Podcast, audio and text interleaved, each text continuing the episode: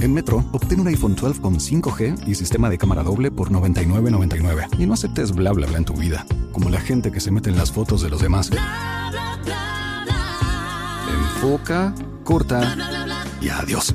Tú no aceptas bla bla bla en tu vida. No aceptes bla bla bla de tu servicio móvil. Obtén un iPhone 12 sin cargos de activación ni nada de bla bla bla. Solo en Metro by T-Mobile. Cámbiate a Metro y trae tu ID. Esta oferta no es disponible para clientes actualmente con T-Mobile o quienes hayan estado con Metro en los últimos 180 días.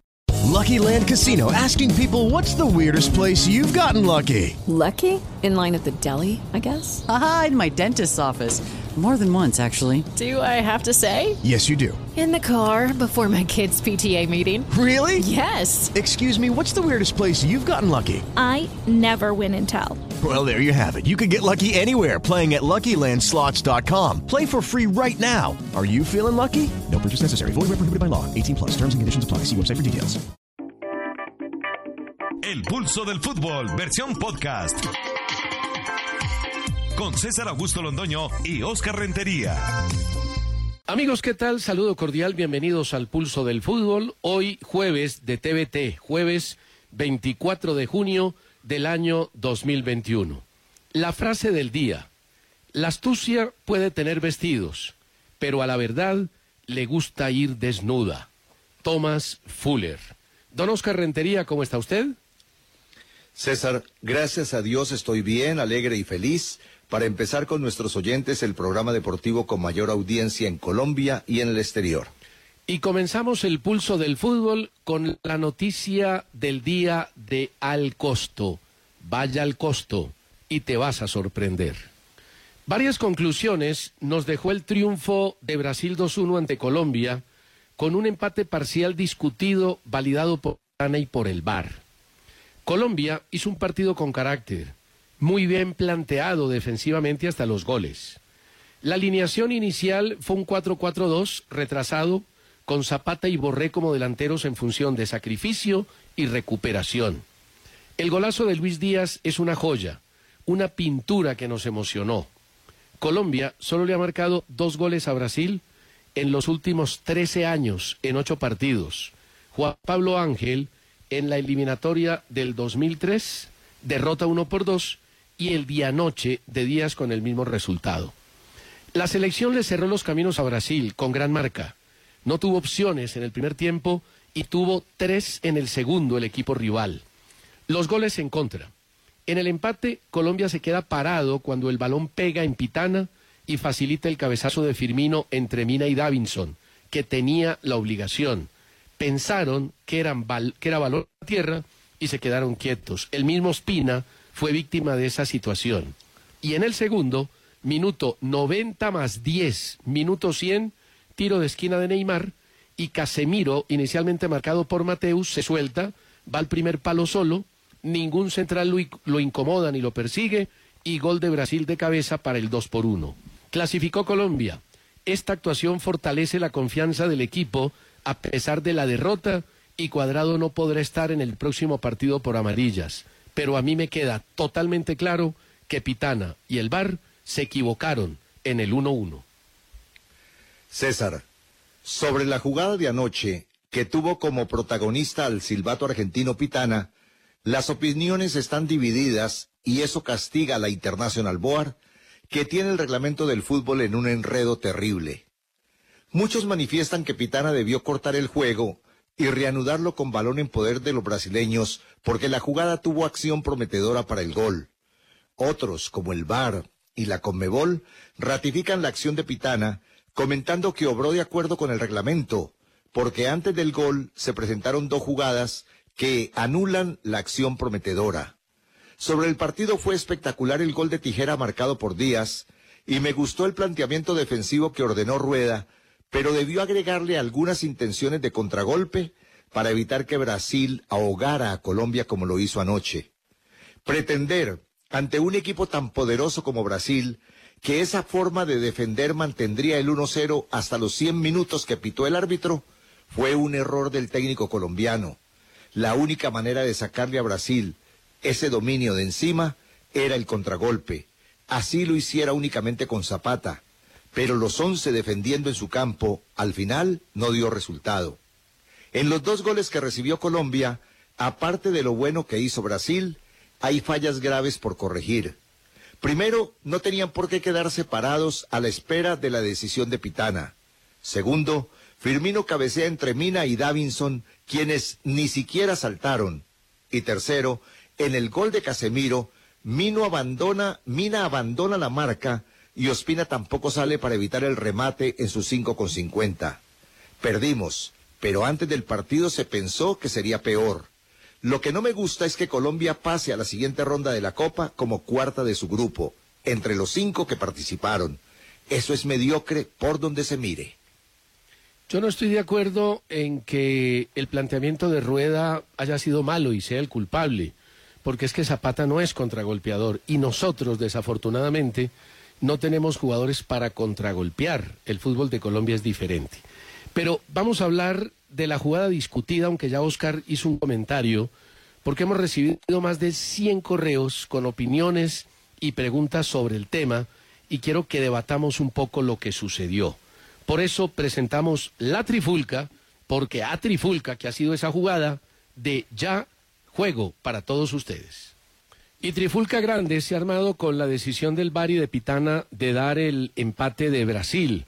La Federación Colombiana de Fútbol ha protestado oficialmente el arbitraje, eso es un canto a la bandera, porque no pasa absolutamente nada. Ya la Conmebol envió un video explicativo donde justifica plenamente la decisión. Ayer, Oscar, hablé con tres árbitros y los tres coinciden en que fue una buena decisión de Pitana. Pero con José Borda y otra persona que conoce muchísimo de arbitraje, llegamos a la siguiente conclusión y la comparto plenamente. El reglamento habla de que el balón no está en juego cuando un equipo inicia un ataque prometedor. Bueno, primero, el balón no está en juego cuando toca un miembro del equipo arbitral, permanece en el terreno de juego y además un equipo inicie un ataque prometedor. Toda la discusión está en qué es un ataque prometedor. El reglamento lo define. Ataque prometedor fase del juego caracterizada por su inminencia potencial de cara a la portería contraria. Se sancionará al jugador que la frustre infringiendo las reglas de juego. Fase del juego caracterizada por su inminencia, potencia de cara a la portería contraria. Al pegar la pelota en Pitana, el remate, el centro de Neymar, tenía en la línea de juego como destino tres jugadores de Colombia. No era una jugada peligrosa. Sin embargo, al pegar en Pitana, le queda al jugador Paquetá, se la entrega a Renan Lodi, mete el centro y gol de Firmino. Para mí, Oscar, eso es un ataque prometedor. Es tan un ataque prometedor que terminó en gol. Si no hubiera sido un ataque prometedor, no termina en gol. O sea que al haber terminado en gol, creo que se debió juzgar como un ataque prometedor y se debió invalidar la acción y dar un balón a tierra. Esa es mi, opinión y creo que se equivocó de cabo a rabo, Pitana y el bar. Yo pensaba lo mismo anoche y lo dije en la polémica por Win. Pero resulta que después de hablar con muchos árbitros de fútbol, con mucha gente que conoce el reglamento y lo interpreta bastante bien, llegué a la conclusión de que el ataque no era prometedor, aunque terminó en gol. ¿Por qué no era prometedor? Porque es que el balón, después de pegarle al árbitro, le cae a Paquetá. Ahí no hay ataque prometedor porque Paquetá está inclusive tapado por muchos jugadores. Ahí no hay jugada peligrosa para insinuar un gol. Luego Paquetá le da en un segundo toque de balón la pelota a Lodi. Ahí tampoco hay un ataque prometedor. Lodi está lejos del área de Colombia que después su centro y el error de Colombia permite el cabezazo de Firmino para el gol, esa es otra cosa. Yo pensaba como usted anoche, pero después me lo han explicado cien mil veces, después de escuchar lo que conversaron en el bar el árbitro y los que estaban arriba, después del mensaje de la Conmebol y de hablar con muchos árbitros, llegué a la conclusión de que anoche yo me equivoqué, me apresuré en el comentario y no era ataque prometedor. Ahora, en el momento en que la pelota le golpea al señor Pitana, él sí debió parar el juego antes de que le cayera a Paquetá. pero si ya él consideró que al caerle a Paquetá ahí no había nada prometedor para gol, él dijo que si, de, eh, él, él dejó que siguiera la jugada y ahí vino después el gol de Colombia. Pero le voy a contar algo con relación a ese gol en comentarios de la prensa mundial. Por ejemplo, Olé de Argentina está siempre con Dios y con el diablo. Primero dice en su titular, volvió el Barcil para hablar y criticar a Brasil por eso del, de Brasil, el Barcil. Y luego agrega, es local, Brasil, juega bárbaro y encima tiene la ayuda del VAR. Y luego agrega el mismo periódico que el error de Pitana fue de conducción y no de reglamento. O sea que está de acuerdo con Pitana al final. La tercera de Chile manifiesta que Pitana obró de acuerdo con el reglamento. ABC de Paraguay comenta hoy que Néstor Pitana estuvo mal ubicado en la jugada, pero que aplicó correctamente el reglamento. Y Ovación de Uruguay tituló hoy, Pitana estuvo correcto, lo malo que hizo fue después demorar tanto una decisión que era reglamentaria. Más adelante le leeré otros titulares, inclusive de periódicos europeos. Eh, le cuento lo siguiente. La única manera donde uno puede determinar que un ataque es prometedor es si termina en gol o no termina en gol. El de Brasil terminó en gol, lo que me da para mí afirmar que fue un ataque prometedor. Le voy a poner varios ejemplos.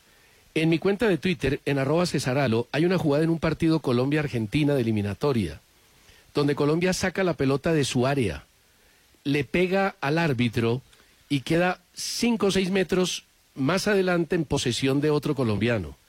Está a 70 metros de la portería contraria y el árbitro para la jugada porque considera que es un ataque prometedor a 70 metros. Si un jugador se va por la derecha y mete un centro atrás, la pelota va en dirección invertida a la portería contraria. Y es un ataque prometedor porque un centro atrás en altísimo porcentaje puede ser gol. Y si un jugador, un centro delantero, cabecea como pivot una pelota en contra de su portería para habilitar un jugador que viene entrando, también es un ataque prometedor. Entonces no necesariamente las pelotas que van hacia adelante, hacia la portería contraria, son ataques prometedores. Yo lo que insisto, Oscar, respetando profundamente su opinión, que ha sido trabajada, inve- investigada y discutida, es que la jugada se vuelve un ataque prometedor.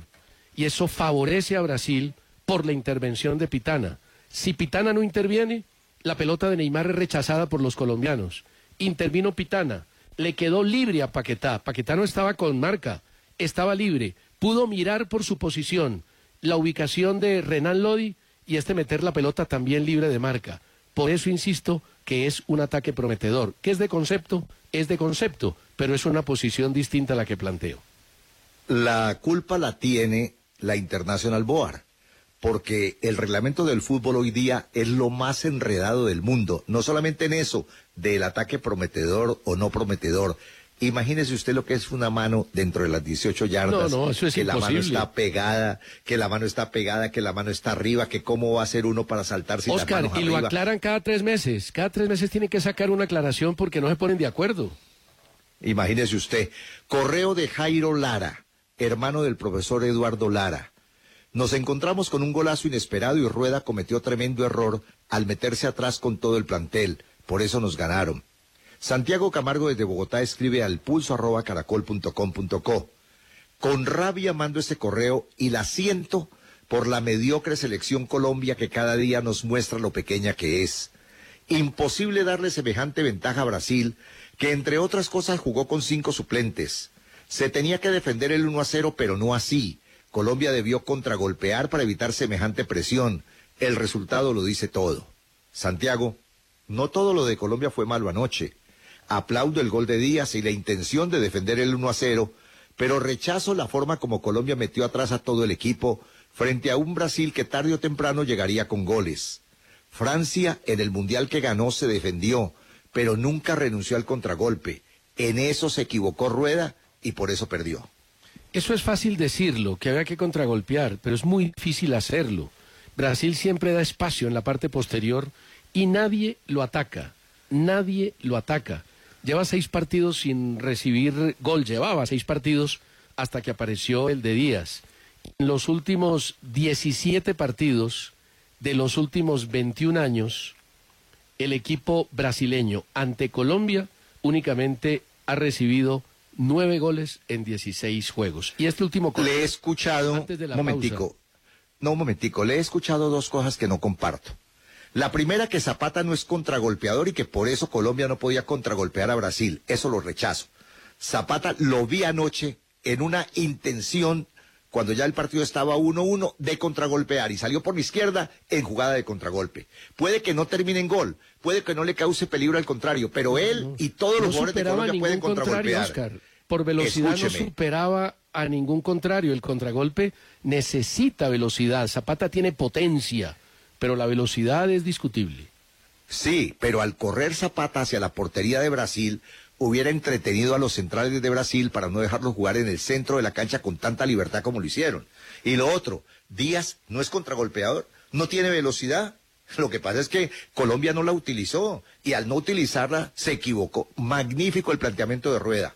Puso a todo el equipo atrás para defender el 1 a 0, pero ante Brasil es correr demasiado riesgo, César. Es imposible que uno con ese asedio de Brasil pueda mantener el 0 a 0 o el 1 a 0 todo el partido, eso es imposible. Y llegaron los goles y a mí no me vengan con cuentos de que el último fue en el minuto 90 más 10, que ocurrió así, porque el minuto 90 más 100 es tan importante como el minuto primero del partido. Y Colombia metió un gol a los 10 minutos y no debió encerrarse de esa manera atrás. Debió tener una salidita, una pequeña salidita para tratar de entorpecer la forma eh, con tanta libertad, la forma tan libre que tuvieron los defensas de Brasil para jugar el partido. Solo le doy este dato antes de mi último correo. Brasil atacó los 100 minutos. Los 100 minutos atacó a Colombia y tuvo tres oportunidades de gol. Los dos goles y el postazo de Neymar. Colombia se defendió los 100 minutos y tuvo dos oportunidades de gol. El gol de Díaz y el remate de Díaz que sacó Marquinhos prácticamente del palo al minuto 87. Fíjese que ¿Y a cómo terminó el partido? ¿Y no, cómo ganó. terminó el partido? No, pero, pero- Ah, pero no me diga, ah, no me bueno. diga que es que es muy fácil atacar a Brasil cuando Brasil, que atacó los 90 minutos, llegó apenas tres veces con posibilidades al arco de Colombia. Y este último Lea, mejor su correo. Sí, lea mejor su correo. Sí, lea mejor su correo. Jairo Durán dice, me da pena con ustedes. Balón en las 5 con 50 es de arquero, refiriéndose al último gol. Era imposible para Ospina. El cobro de Neymar iba al primer palo. En el primer palo estaba Borja custodiándolo, no alcanzaba la pelota, no es su responsabilidad, aunque algunos me dicen que tenía que hacer una marca individual, yo creo que no, simplemente estaba custodiando el primer palo. Lo que es infame es que a los 100 minutos dejen libre a uno de los mejores cabeceadores, Casemiro, que inicialmente estaba marcado por Mateo Uribe y después uno de los dos centrales, concretamente Mina, tenía que llegar a incomodarlo para evitar que cabeceara. Ya seguimos. Ya vamos a presentar el mejor momento de Codere, que sin duda son los octavos de final definidos en la UEFA Euro 2020. Pero para que cerremos el caso con los oyentes que siguen preguntando, siguen inquietos por la jugada, donde aquí tenemos posiciones distintas, respeto profundamente la de Oscar, escuchemos una parte del audio del bar, donde Pitana habla con sus compañeros. Te pego, te. Sí, sí, sigo, sí, sigo, sí, sigo, sí. sigo, sigo. Sí. Porque sigue atrás. teniendo él. Vamos para atrás. La sigue. Vamos para atrás. Vamos No, para la atrás. sigue teniendo. Porque tienen que ver si hubo impacto. A ver, yo quiero tranquilo, tranquilo. Por protocolo no podemos- tranquilo. no podemos Tranquilo, meter. Tranquilo. Voy a ver si hay impacto, si hay un cambio. Sí. Néstor. Sí, sí, sí, tranquilo. Sí, eh. Gol confirmado. Gol, confi- gol confirmado. With Lucky Land slots, you can get lucky just about anywhere. Dearly beloved, we are gathered here today to. Has anyone seen the bride and groom? Sorry, sorry, we're here. We were getting lucky in the limo and we lost track of time. No, Lucky Land Casino, with cash prizes that add up quicker than a guest registry. In that case, I pronounce you lucky. Play for free at LuckyLandSlots.com. Daily bonuses are waiting. No purchase necessary. Void where prohibited by law. 18 plus. Terms and conditions apply. See website for details. Pitana pregunta, sigo, sigo, sigo, no le dicen nada. Después dice alguien del bar, ¿qué tiene que ver si hubo impacto? Pues muchísimo.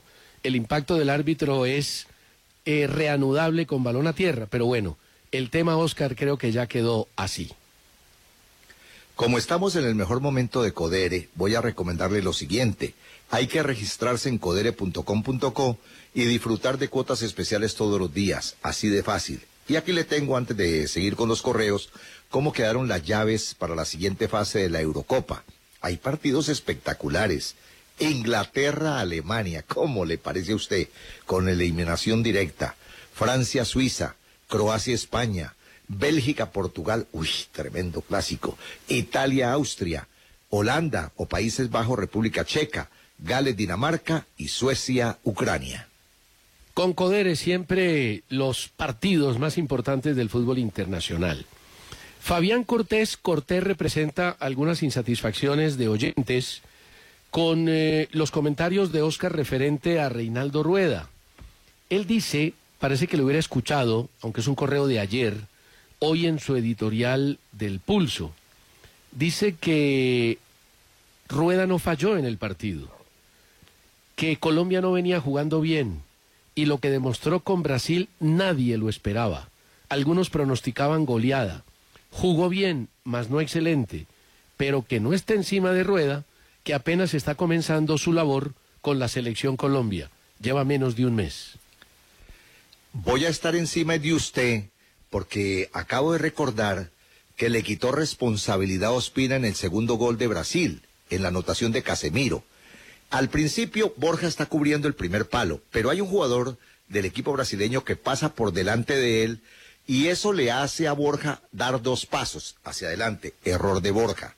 Pero luego el balón llega a los cinco con cincuenta, que se ha dicho siempre, César, siempre. Los cinco cincuenta son de arquero y el señor Ospina se queda completamente quieto sobre la raya, esperando el cabezazo libre de un Casemiro que no recibe marca de Mina, que era el jugador que lo tenía que cubrir. O sea, error No, de no Borja, estoy- error no del de arquero. Ospina y error de Mina. No, yo sabía que no, iba a estar de acuerdo. Yo es que, sabía. Oscar, es que esas frases del fútbol, de que es que balón en las 5.50 y de arquero, eso es mentira. Eso es No, no es mentira. Es Puede ser- mentira.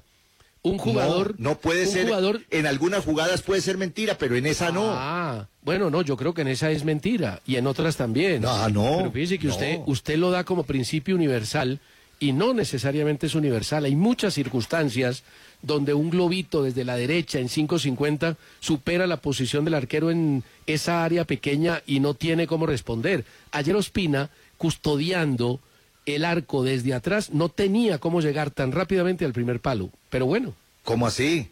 ¿Cómo así? Ospina no estaba eh, tan en el segundo palo. Mire la jugada y verá. Ospina estaba en todo el centro de la portería. ¿Cómo así? Mire la jugada. La portería yo anoche, hacia atrás, como tiene que estar. mire, yo anoche le quité responsabilidad a Ospina, pero es que toda la mañana no he hecho sino de al señor Pitana. No, me llamaron para el desayuno y dije, estoy con Pitana. Me llamaron para el almuerzo, sigo con Pitana. No, y, viendo la jugada de los goles. Jonathan Ricardo Canchano, Bautista y Byron Rivera Trujillo desde Manizales, la tierra suya. Sostienen que una vez más los árbitros nos volvieron a meter la mano contra Brasil. Y Oscar Fernández comenta desde Miami. Por favor, no traguemos entero. Rueda cumplió seis juegos en la Copa y solo consiguió cuatro puntos. Tarea demasiado pobre. No veo continuidad, tampoco un esquema sólido, y menos que Colombia tenga un equipo fijo y titular. No más excusas, dice don Oscar Fernández. Ayer se decía que el técnico es nuevo, hoy que el árbitro tuvo la culpa. ¿Cuál será la excusa de mañana? Con los jugadores que tenemos, todos ellos triunfando en Europa, metidos en nuestro campo y colgados del horizontal, no hay derecho. Tocayo, desde anoche sostuve que la idea de defender el 1 a 0 no fue mala. Óigame, doctor Londoño, no fue mala. Pero Rueda se equivocó al no contragolpear. Eso ya lo dije y lo repito. Imposible resistir así semejante presión de Brasil. El empate se esperaba en cualquier momento y llegó, infortunadamente, también el gol de la victoria. El que contragolpea es el técnico, son los jugadores. Y lo hacen en la medida en que el rival se lo permita. Creo que Brasil no lo Ay, no, permitió. me, no, no me haga reír, doctor Londoño. pero- los jugadores pero- anoche compa- los jugadores anoche entendieron cómo era la idea de Rueda y no contragolpearon porque Rueda no lo pidió. Rueda quería que todo el mundo zapata. Siempre no, contra no, Rueda. no. Yo no lo quería yo pero me destacado. toca decir lo que hacemos. Dígalo, diga lo que usted quiera. Mire, a mí me parece que la idea de Rueda fue buena, pero no la complementó bien. Usted no se puede encerrar de esa manera porque termina perdiendo Sí, en cualquier momento. No, no, es que es facilísimo jugar, es facilísimo jugar perfecto, evitar todos los goles contra Brasil y contragolpear y hacerle tres, ¿no? Pues fácil. Decirlo es elemental, Bueno, Oscar, pero vaya. bueno. ¿Quién lo ha hecho siga, contra pues, Brasil? Ruedita. ¿Quién le ha contragolpeado a Brasil? Dígame quién. Y da todo el espacio Ah, no, del mundo. y- Brasil para claro, la y por defensa eso en la han mitad de la cancha. Correcto, y por eso han perdido todos. Y por eso han perdido todos, por no Porque hacerlo. no han ¿Cómo le parece a podido, porque no han podido. ¿Ah, Es que es fácil decirlo. Es que Porque- Rueda lo ordena y ya. Incluso con un Porque jugador que no no, lo han es intentado. suficientemente rápido como Zapata. Pero bueno, sigamos, don Oscar, porque ahí no nos vamos a poner de acuerdo. Luis Fabio Rodríguez dice que me faltó el gol de la Copa América del 2015. Es totalmente cierto cuando le ganamos a Brasil. Jairo Durán dice que Ospina está comprometido en los dos goles. Y Javier E. Melo O dice, después de lo sucedido ayer en el partido Colombia-Brasil, ¿qué confianza puede garantizar el VAR? El VAR da confianza, don Javier. Yo confío en el VAR. A veces hay decisiones que por la confusión en el texto reglamentario enredan hasta los del VAR y hasta un árbitro tan bueno como Pitana. Julián Camilo Tobar Bravo desde Pitalito, en el Huila, opina que, que esta selección como está puede jugar sin el 10 tradicional. Jairo Caña desde Bogotá dice, Colombia demostró en algunos minutos que puede jugar de tú a tú con Brasil, pero lástima que le duró tan poco. A Rueda se le notó el miedo con los cambios que hizo y con la forma como se defendió, hasta con los atacantes Zapata y Díaz. Meterse todos atrás, dice Jairo Caña, no Oscar Rentería solamente. No fue la fórmula correcta para mantener el 1 a 0. Jairo, correos como el suyo, y por fortuna nos llegaron muchísimos así, ratifican que nuestros oyentes, aparte de querer la selección y desear que gane, también analizan con criterio lo que se vio de bueno en la cancha y las fallas que cometimos. Los felicito a todos. Este es el último correo y también analizan bien el fútbol los que no están de acuerdo con Oscar Rentería, como este, de David Martínez Celi desde Bogotá. Independientemente del resultado final y las situaciones que se presentaron, como en el primer gol de Brasil, considero que anoche el profesor Reinaldo Rueda sacó a la venta su colección de tapabocas. Excelente planteamiento, gran lectura del partido y sobre todo, qué capacidad para convencer y lograr que sus jugadores rindieran con altura, compitieran con carácter y con jerarquía. No sigo leyendo porque puedo incomodar a más No, de uno. claro. No, claro. Además, ganamos el partido y vamos a clasificar de primeros en el grupo de segundos. ¿Cómo le parece a usted que al término de esta jornada, de esta fase de la Copa América, vamos a terminar clasificando de cuatro entre cinco, de cuatro entre cinco? Y imagínese usted, mire los resultados. Cuatro puntos, cuatro punticos de tantos posibles. ¿Le parece que es una buena campaña? ¿Le parece Es que, no está bien jugar hablando- así? Es que yo no estoy hablando de la campaña de Rueda, estoy hablando del partido de Brasil. No. Estoy hablando de la campaña de Rueda. Ahora, si el partido termina 1-1 y no se acaba el minuto 100 sino al 99, ¿estarías comentando lo mismo? Ya seguimos. Bueno, el novelón ya saben ustedes cuál es. Tiene que ver con la calificación de los jugadores colombianos. Generalmente no nos ponemos de acuerdo como en nada, don Oscar y yo, pero igual seguimos adelante y seguimos conviviendo en medio de las diferencias. Antes de calificar a cada uno, Oscar, le voy a preguntar, usted de 1 a 10, ¿cuánto le pone a Colombia por la actuación ayer ante Brasil? Antes de contestarle, quiero felicitarlo porque usted hace una que me parece perfecta. Me da palo y de inmediato manda comerciales para que yo no me pueda defender. Eso está muy bien, lo Pero se felicito. ha, se ha defendido todo el programa, Oscar. Me ha criticado todo el programa. ¿Qué más quiere? que antes de mandar a comerciales me dé oportunidad a mí de No, defenderme pero- del pero- último palazo pero- que usted me manda. Pero si usted va a responder todo lo que yo digo, no hay comerciales nunca. Se nos va la y hora. entonces, y entonces usted por qué sí puede responder todo lo que yo digo? No, pero responda. Si tiene algo que responder, bien Ah, pueda. Porque no, uno después de que- comerciales vuelve. Bueno, Oscar, hasta se me olvidó. no nos- no, no, no siga alegando que la gente lo que está esperando es análisis, opinión y noticias. ¿Cuánto le pone usted a Colombia por el partido ante Brasil ayer? Siete. bueno, muy bien. Siete. ¿Y usted qué? Perfecto. ¿Y usted qué? Yo le pongo 6-5. Yo le pongo 6-5. Ah, estamos casi igual. Siete. Vamos a ver si la calificación suya corresponde a ese siete colectivo que le puso a Colombia. No, vamos a empezar mal. Desde ahora le digo que vamos a empezar mal con Ospina. Bueno, bueno. A Ospina yo le pongo cinco.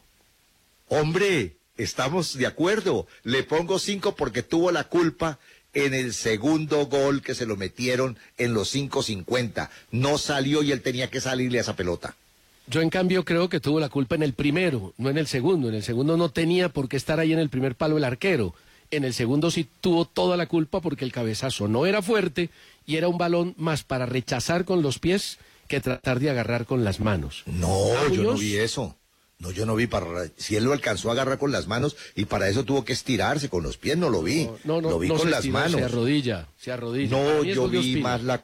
No, ese gol tuvo Bueno, más la es gol de Ospina y es, y, es, y es falta de marca de Davinson y de Mina porque les la Claro, claro, claro. Bueno, listo. Bueno, Muñoz 6-5 le pongo yo. Le di siete.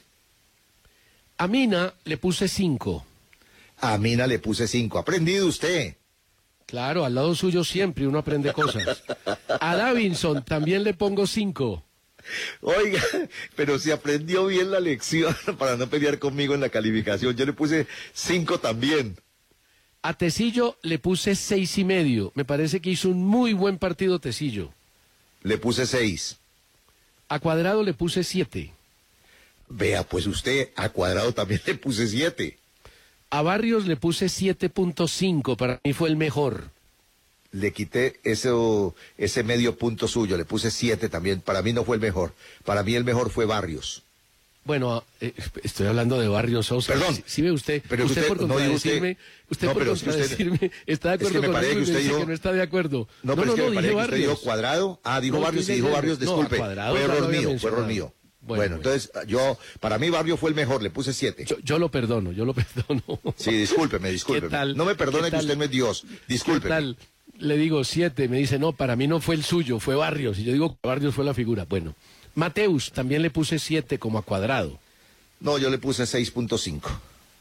A Díaz le puse siete por el gol y el sacrificio. Yo a Díaz le puse 8 porque es que ese gol, ese gol hay que calificarlo con algo que valga la pena.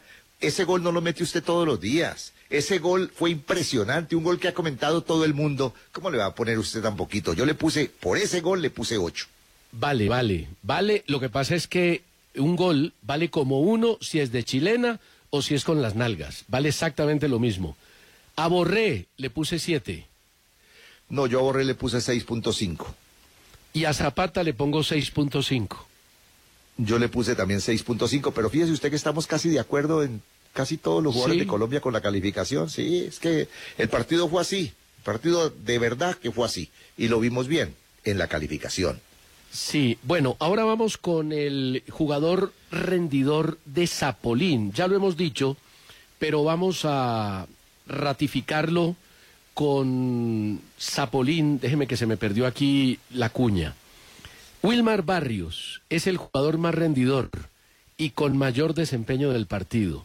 Barrios creó con calidad su propio espacio dentro de la cancha. Las agarró todas, marcó todas, corrió todas, fue impresionante. Como pintura Zapolín, te ayuda a crear con tranquilidad tu propio mundo. ¿Cómo le parece que en estos días escuché por ahí, yo dándole vuelta al radio y al televisor, que Barrios no era sino un pegador, que Barrios no hacía sino raspar, que Barrios no era el que necesitaba la selección Colombia? No, boté el televisor. No es para menos. Oiga, Oscar, déjeme yo presento la presentación del el, cupo de Zapolín y ya seguimos. Destacamos a Wilmar Barrios. Oscar, ¿cómo le parece la medida que tomó hoy la UEFA suspendiendo el valor doble de los goles visitantes en las competiciones de clubes organizadas por UEFA? Esta medida tenía 56 años. Hoy el valor de la localía pesa mucho menos porque hay público y después de muchos análisis decidieron que para desempatar el gol visitante no vale doble y que si hay empate en diferencia, se alargan 30 minutos, 15 y 15. Le consulté al profesor, director técnico Héctor Varela, colombiano que está en Londres, sobre esa determinación que, que había leído él en la prensa, que había escuchado en televisión, y me dijo que todo el mundo está de acuerdo con ella. Aunque duró 56 años, pero que eso es bueno para el fútbol, el fútbol espectáculo. Se demoró demasiado para desaparecer y a mí me parece que es muy bueno. Mire, Oscar, hay selecciones que están preocupadas con lo que pasa en algunos países de Europa con la pandemia. La selección de Italia reducirá al máximo su permanencia en Inglaterra para jugar partidos de octavos de final de la Euro contra Austria en Wembley. El partido va a ser el sábado a las 2 y solo se quedará 36 horas en el país. Y Chile, como Argentina, han regresado a sus sedes en Copa América para no tener que estar en Brasil. Escuche lo que han dicho los periódicos brasileños del partido de Colombia de anoche. Globo, o sea, O Globo, que llama así el periódico de Brasil, el de mayor circulación. Justa victoria de Brasil. El resultado hizo que la selección alcanzara su décimo triunfo consecutivo. O Día, también de Río de Janeiro. Fue pobre el fútbol presentado por Brasil. Depende demasiado de Neymar y como Colombia lo marcó bien, casi se pierde el partido. Y finalmente, Extra también de Sao Paulo dice, el partido fue atrapado, duro y mal jugado por Brasil. Sí, yo no creo que el partido haya sido bien jugado por Brasil porque se lo impidió Colombia, un equipo que ataca a los 100 minutos y apenas tiene tres oportunidades de goles, muy poquito, pero tuvo el mérito de ganarlo. Brasil, en las cinco copas que organizó, fue campeón. En esas cinco copas ha jugado 29 partidos tiene 20 triunfos, 8 empates y solo una derrota. Perdió el 8 de mayo del 49 en San Januario, eh, cerca Río de Janeiro, 1 por 2 ante Paraguay. Y en 29 partidos tiene 85 goles y 14 en contra. Es decir, mientras casi marca 3 goles por partido, apenas recibe medio gol por partido. ¿El San Januario que usted llama no es el estadio de Vasco de Gama? Eh, sí, sí, señor, sí, señor, tiene razón usted. Si es el estadio de Vasco de Gama, no queda cerca de Río de Janeiro, sino dentro ah, no, de no, Río no, de no, Janeiro. No, no, no, no, no, espéreme. Eh, no, espéreme, averiguo porque no tengo el tema claro, no. No, eh, San Januario, el estadio de Bar, sí, Sao, Sao Januario, sí es el estadio de Vasco. Pero sí, el estadio Vasco queda dentro de Río de Janeiro, no queda afuera. Por eso. Queda dentro de Río de no, Janeiro. No, no, dentro de Río de Janeiro, tiene razón, sí, señor. Ajá. Discúlpeme la corrección, ¿no? Que yo en esa geografía brasileña. Todas me las correcciones bien. me enseñan, todas, todas. Oiga, venga que le voy a dar noticias de colombianos ayer, hombre. Luis Castillo firmó con Juárez de México. Ayer en la MLS, Dairon Asprilla anotó en el empate del Portland. Gol de Andrés Reyes en la derrota de New York y asistencia de Edward Atuesta en la victoria de Los Ángeles. Buen recorrido por los colombianos que actúan afuera. Eh, Juan Carlos Senao, que fue gran arquero del Once Caldas, fue ídolo en el 2004 cuando, y es ídolo, cuando Once Caldas quedó campeón de la Copa Libertadores, se une a un movimiento político que se llama Gente en Movimiento y va a hacer campaña por el deporte y por la recreación a través de la política. Hoy a las 3 y 30 partido final del torneo de la B entre Quindío y Cortuluá. Quindío, Quindío va ganando la serie 1-0 y el vencedor enfrentará al Huila. Ha dicho Jaime de la Pava, el técnico de Cortuluá, yo estoy tranquilo porque nosotros hemos ganado en Armenia, pero hay que mejorar y hay que corregir errores que se cometieron en el estadio 12 de octubre y por eso perdimos allá como locales. El partido va a seguir siendo muy bueno porque los dos son buenos equipos y de la Pava se las trae. Lo mismo que Quintabani con el Quindío que tiene la ventaja de haber ganado de visitante. Hacemos una pausa y seguimos en el pulso del fútbol. Con Ternium, el acero que hace fuerte a Colombia, ya les vamos a hablar de la gran jugada. Simplemente dos detalles. Julián Vázquez me dice que el primer gol de Ospina es todo de él. Era una pelota relativamente suave y cómoda.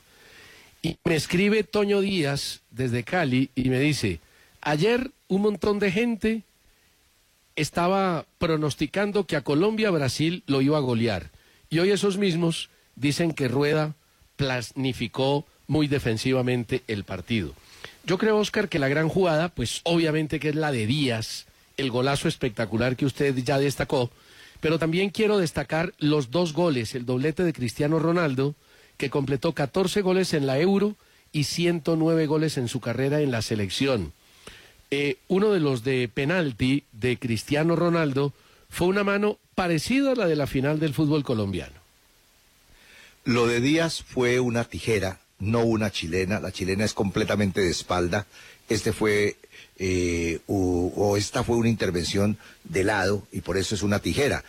Cuando estuvo por acá con el América Cabañas, jugador paraguayo, hacía muchísimas tijeras y nosotros le llamamos la cabañuela a esa jugada. Pero es una tijera y lo de Díaz fue espectacular.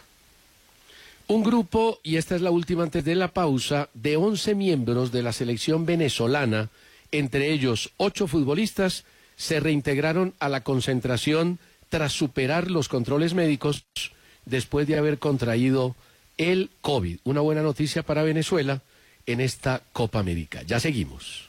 Me sorprendió, Oscar, esta noticia. El lateral derecho de Santa Fe, Carlos Mario Arboleda, pasa a la equidad. La equidad de suelta Pacheco, se va al Junior de Barranquilla para la próxima temporada y contratan un excelente reemplazo. Carlos Mario Arboleda, que me parece que es buen lateral derecho. César, me cuenta el abogado Jairo Montes por qué salió Lerma de la selección Colombia.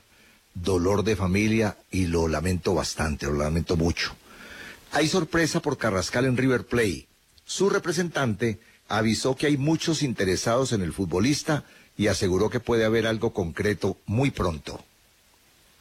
La justicia argentina comenzó a interrogar ayer al psicólogo que atendía a Diego Maradona, investigado por homicidio junto a otros seis miembros del equipo médico que estaban a cargo del exfutbolista fallecido en el 2020 por una crisis cardiorrespiratoria.